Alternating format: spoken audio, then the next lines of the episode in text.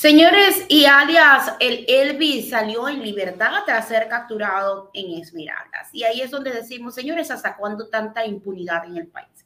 ¿Hasta cuándo tanta injusticia? Esto es indignante eh, para quienes están dando este dictamen. Una persona que hasta el momento es la responsable de la matanza en Esmeraldas, inmediatamente se le da la libertad al pasar qué? Tres, cuatro días. Vamos con el detalle de esta información. Alias Elvi, el presunto líder de uno de los grupos delictivos organizados, salió en libertad condicional por orden de un juez de Esmeraldas el 18 de abril del 2023. Elvi fue capturado por la policía y militares que hicieron un operativo en el sector del cementerio un grupo encabezado por Elvi sería el responsable de la masacre en el puerto pesquero de Esmeralda. De zonas Es otra medida sustitutiva a Elvi como presentación periódica ante el juzgado, prohibición de salir de la ciudad.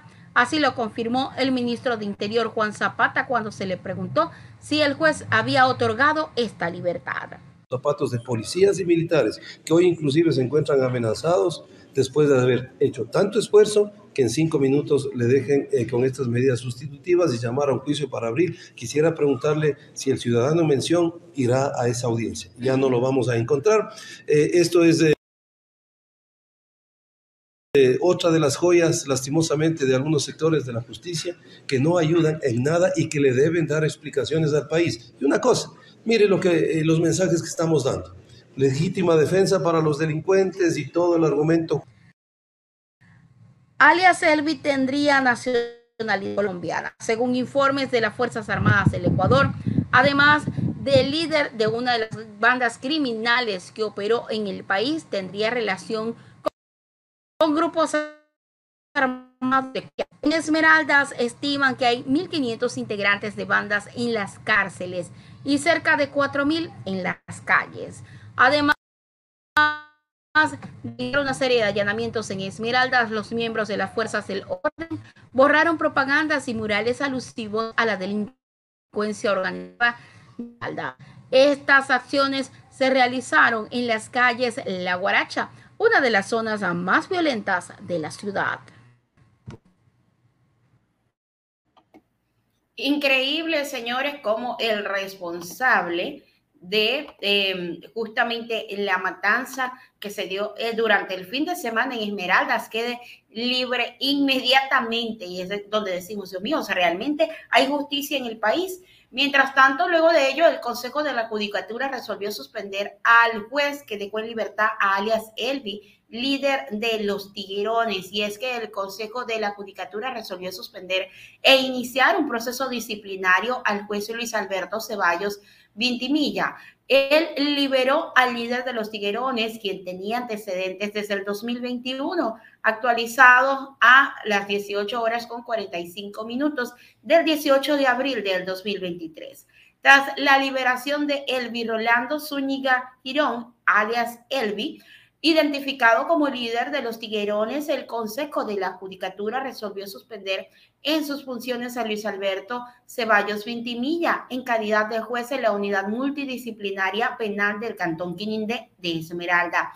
El magistrado dejó libre a Elvi en menos de 24 horas de haber sido capturado. La judicatura indicó que es motivo de conmoción y alerta nacional en redes sociales al tratarse de un hecho que conforme a lo señalan los medios de comunicación constituye un atentado contra la justicia, ya que el abogado Luis Alberto Ceballos Vintimilla procedió a conocer la audiencia en procedimiento directo para el día 26 de abril del 2023 a las 15 horas, cuando se había cumplido la frenancia, dejando en libertad al ciudadano. El 16 de agosto del 2021, alias Elvi fue detenido por tenencia y porte de armas. Jamás se presentó a su audiencia y pese a ese antecedente volvió a quedar libre.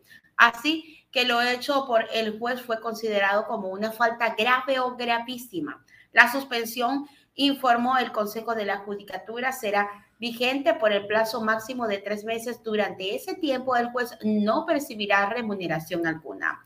Además, el Pleno del Consejo de la Judicatura instruyó a la Dirección Provincial de Esmeraldas que, respetando los principios de independencia jurídica y celeridad, inicie el procedimiento disciplinario contra el juez ya mencionado. Así que, señores, aquí hay muchísima tela que cortar. De repente vemos a un juez que otorga libertades a causas muy graves de un día para otro.